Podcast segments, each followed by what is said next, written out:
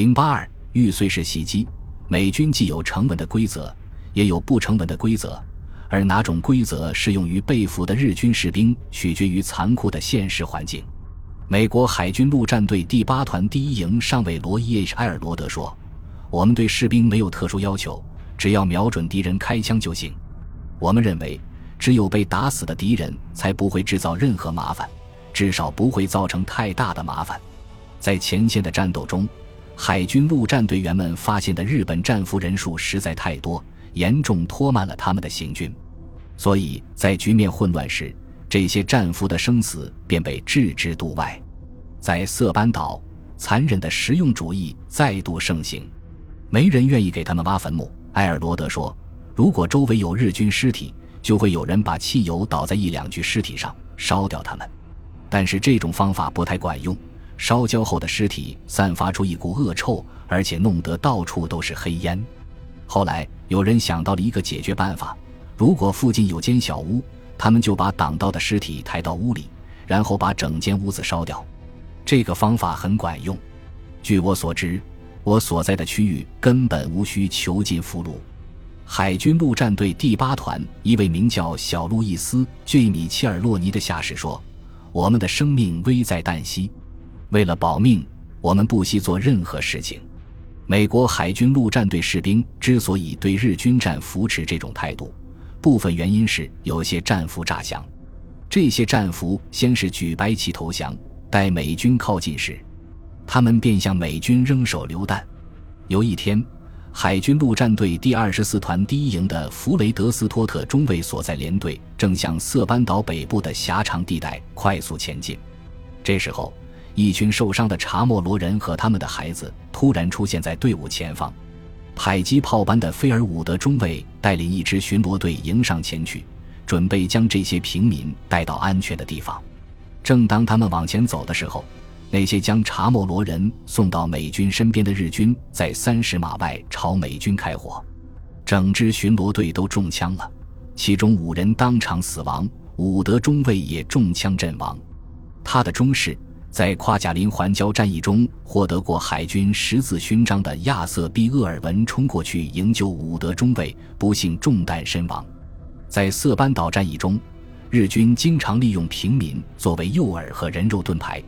根据海军陆战队第二十五团的报告，日军将上千名平民排成好几排，督促他们往前走，想以他们为诱饵接近美军。在色班岛北部前线。这种令人震惊的事情随处可见。每逢遇到这种状况时，海军陆战队很难拿捏尺度。他们要在生与死、使命与仁慈之间仓促的思考和判断。他们头一回遇到与平民混杂在一起的军队，这些士兵活跃在地上战场和地下战场。有些人想战斗，有些人想逃跑，还有些人想投降或战死。海军陆战队第二团的伍德·毕凯尔中校带领全营战士在加拉班南部临时扎营。从名义上讲，他们现在是后备军，但每天晚上，他们都能看到一些掉队的日本士兵从山上下来。他们要么迷路了，要么在寻找食物。当他们走进海军陆战队防线时，大多数人都会被海军陆战队员枪杀。我们确实想活捉他们。但我们做不到，凯尔说。有天晚上，伍德在周边巡逻时闻到了人类尸体腐烂的恶臭。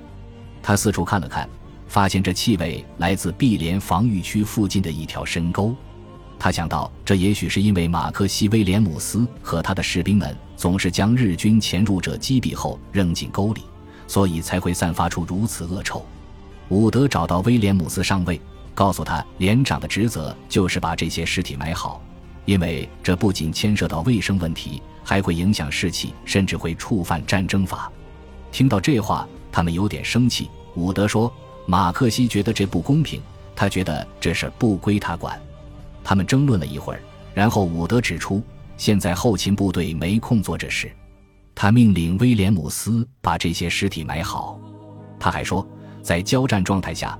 海军陆战队员应该埋葬那些被他们击毙的敌人，这是规定，而且全营官兵必须遵守这条规定。但是，营里还有另外一条规定，即士兵不能在自己的防御区内随意开枪。威廉姆斯只能调整自己的方法，或者说，伍德猜测他会这么做。当日军慢行经过碧莲防御区时，各排保持安静，没有开枪。他们遵守了第二条规定，在必须开枪的情况下，他们让日军士兵就这样穿过自己的防御区。整晚都有日本鬼子从这里经过。凯尔说，他们想从我们营的防御区找到通往另一边的路。这给那些想节省弹药的士兵一个借口，让他们不用再拿着铲子给敌人挖坟墓，不用再累得腰酸背疼，也不用闻到尸体的各种腐臭味。在这些日本兵穿过防御区后，位于防线最外端的连队会在他们走出防御区的时候开枪击毙他们。很快我就弄明白是怎么回事了。凯尔说，老马故意让手下放走日本士兵，因为他不想动手埋尸体。这就是他们的对策。第二天早上，凯尔找到这位仁义妄为的连长，对他说：“好吧，你赢了。”他们约定，威廉姆斯的连队负责射杀日本士兵，各连队每天轮流挖坟墓。这项约定的确鼓舞了士气，但是在海军陆战队第二团防御区的某个角落里，一些心狠手辣的士兵依旧阳奉阴违。塔拉潘岛和马昆沙之间那段狭窄的沿海走廊，历来是兵家必争之地。美国陆军第一百零五步兵团和第一百六十五步兵团奉命攻占该走廊。为了防止日军在该区域修建防御工事，这片土地表面已被严重破坏。和大多数据点一样，这些地方早已无人驻守。尽管如此，步兵团还是要仔细搜寻每一个据点。这拖慢了他们前进的步伐。七月五日，美国陆军第一百零五步兵团的士兵们发现了一个前所未见的大型雷区。日军在沿海公路和塔拉潘北部的铁路支线之间埋下了大量航空炸弹，导致美军的八辆坦克在这里报废。日军还在前方悬崖和椰树林里布置了反坦克炮和机枪手，他们朝美军开火。导致步兵团无法前进。美国情报部门对日军战俘进行审问之后，还原出当时在塔拉潘北部发生的事情。原来，当时有多达两千名日军集结在马昆沙附近。这个数字从美军飞行员的报告和源源不断落在美军阵地的迫击炮弹数量上得到了证实。战俘们众口一声说，他们的战友已经厌倦了战争。但也有些人表示他们会抵抗到底。一名被囚禁在加拉班美国海军基地的日本士兵称，日军将在七月六日和七日晚上发起总攻。这份密报被发送给美国海军陆战队第二十七师各指挥部及其情报单位。陆军参谋部二部 G 二认为，绝大部分日军都将战斗到底，他们是不会投降的。参谋部觉得空投传单会比较有效，因为日军的主要兵力似乎集中在北部。但是夜幕降临之后，地域狭窄的色班岛北部阵线一带则很安静。七月六日早上，日军第一百三十五步兵团的木谷俊夫草场注意到一群人聚集在斋藤将军的新指挥所附近。通常情况下，没有斋藤将军的允许，军曹是不允许进入指挥所的。但如今日军军纪早已不同往日，木谷俊夫很想知道发生了什么事情。他走进指挥所，看到斋藤义次将军与景恒敬治少将、南云忠义中将和总参谋长、海军少将石野英雄站在一起。斋藤正准备对部队发表演讲，他看上去骨瘦如柴，似乎已经心力交瘁，袖子上满是血迹。此前，他的胳膊被炮弹碎片击中。为了包扎伤口，医生将他的衣袖撕开，用绷带包住胳膊。斋藤走上小讲台，整个山洞顿时变得鸦雀无声。他身后的墙上点着蜡烛，就在这摇曳的烛光下，他对着讲稿念道：“这二十多天以来，美国鬼子不停地突袭我军，驻守色班岛的日本陆军和海军官兵与平民一直与敌人殊死斗争。日本军人的荣耀无时无刻不体现在他们身上。”我知道每个人都已拼尽全力，奈何时不我与，我们无法再继续开拓这片疆土。我们曾同仇敌忾，奋力战斗至今。但如今我们物资短缺，进攻火炮已完全被美军摧毁，我们的战友一个接一个的战死，失败是痛苦的，但我们要用自己的生命回报祖国。美军的残暴进攻还在继续，尽管他们只占领了色班岛的一个小角落，但在猛烈的炮火下，我们的反抗只是无谓的牺牲。无论进攻还是防守，我们都难免一死。唯有置之死地方可后生。我们要借此机会表现出日本男人的气概。我会与那些继续给美国鬼子沉重打击的战友们并肩前行。倘若这是命中注定，我愿意把我的遗骨留在色班岛。斋藤的解决方案很有仪式感，对美军发起一场玉碎衣式袭击。斋藤的助手一名大佐站起来宣布说。这场袭击将在七月七日黎明前进行。他们认为，这次袭击将一举切断美军的海上补给线，让他们无法与外界联系。日军可以就此发起反击，并彻底摧毁美军。这番演讲着实让木谷俊夫感到震惊。他走出指挥所，去视察他召集起来的色班岛步兵团第一排，由三十二名士兵组成。他们一边在斋藤所住山洞外的人群里操练。一边轻声讨论着玉碎式袭击，木谷俊夫再次走进山洞去了解这次袭击的更多相关信息。他发现会议已经暂停了，里面正在举行一场宴会。借着烛光，他看到斋藤、南云和参谋长们盘腿坐在矮桌旁，他们面前是六十多名同样盘腿而坐的官兵。现场气氛很严肃，虽然对即将发生的事情无能为力。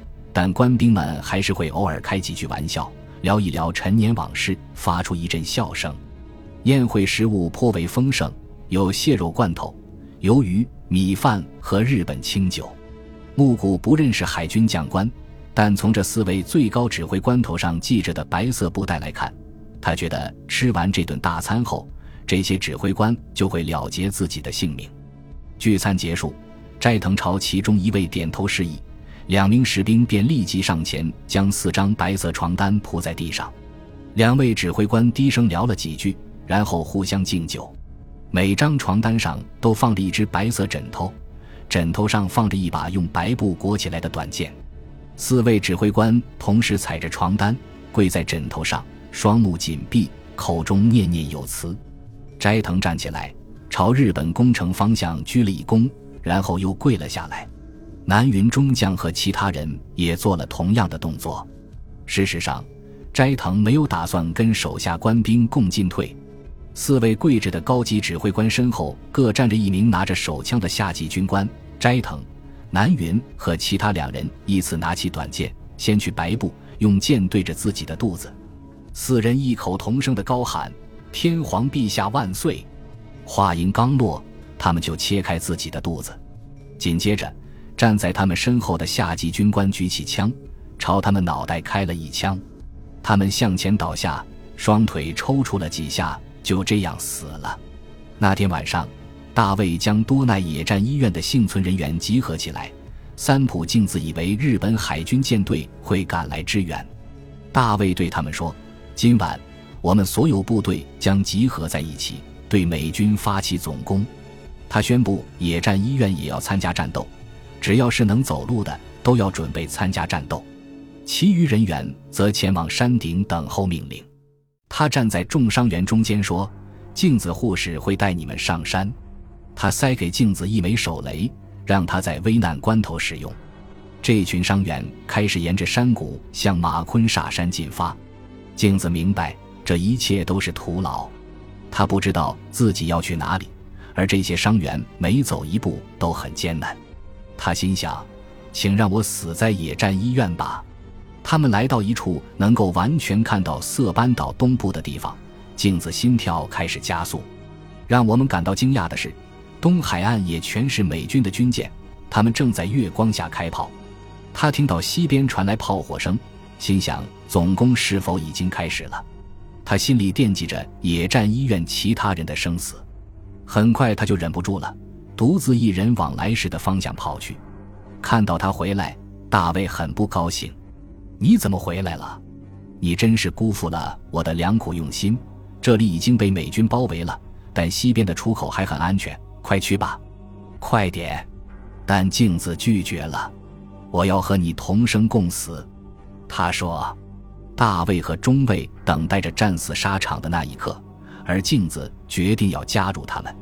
至少他知道病人们在山上是安全的。”早上六点钟左右，镜子在伞兵坑里醒来，大卫和中尉也醒了过来。他发现山上有人在移动，看上去像是美国士兵，而且人数众多。他还看到有十几二十个人从山上朝他走来。留在野战医院的一名老伤员把镜子叫过去，对他说：“谢谢你，你救了我的命。只是我的死期到了，但是你不是军人，你可以保住性命，你一定要活下去。”当美国士兵走到二百码开外的地方时，他听到山谷里回荡着某种音乐，它的节奏很奇怪，让他觉得志特不安。美军走得更近了，爵士乐在山谷里回荡着。三浦镜子和日本士兵都感到害怕，他觉得这音乐让他们失去了斗志，他奇特的节奏与他接受过的文化教育格格不入。士兵们萎靡不振地躲在伞兵坑里，毫无战斗的欲望。刚才那位对他致谢的高级军官在伞兵坑里开枪自杀了，另外一个坑里又传来刺耳的枪声。大卫再次催促他离开阵地。他对镜子说：“回野战医院去。”可是他知道这样的命令已经没有意义了。眼看美军就要穿过树林，他紧紧攥住伞兵坑边上的泥土，不知所措。当美国士兵开始朝他冲过来时，他手足无措地看着他们。美军对日军阵地发起了攻击，有些士兵将手雷扔进伞兵坑，有些士兵则半跪着开枪，似乎在朝任何移动的物体射击。镜子说：“我能看清他们的脸，他们是黑人，戴着钢盔，只露出眼睛和牙齿，正在大喊大叫地冲过来。他们离阵地三十码、二十码，最后是十码。大卫用步枪对着自己，枪管顶着喉咙，扣响了扳机。中尉拿出军用匕首，朝自己的喉咙斜着划了一刀，然后又划了一刀。他倒在镜子身上。”温热的鲜血流满他的大腿，镜子早就在伞兵坑前放好了一块自杀用的岩石。他握着手雷，拉开保险丝，绝望地握着保险握片，眼里噙满泪水。他将手雷扔向那块岩石，整个人扑在手雷上。本集播放完毕，感谢您的收听，喜欢请订阅加关注，主页有更多精彩内容。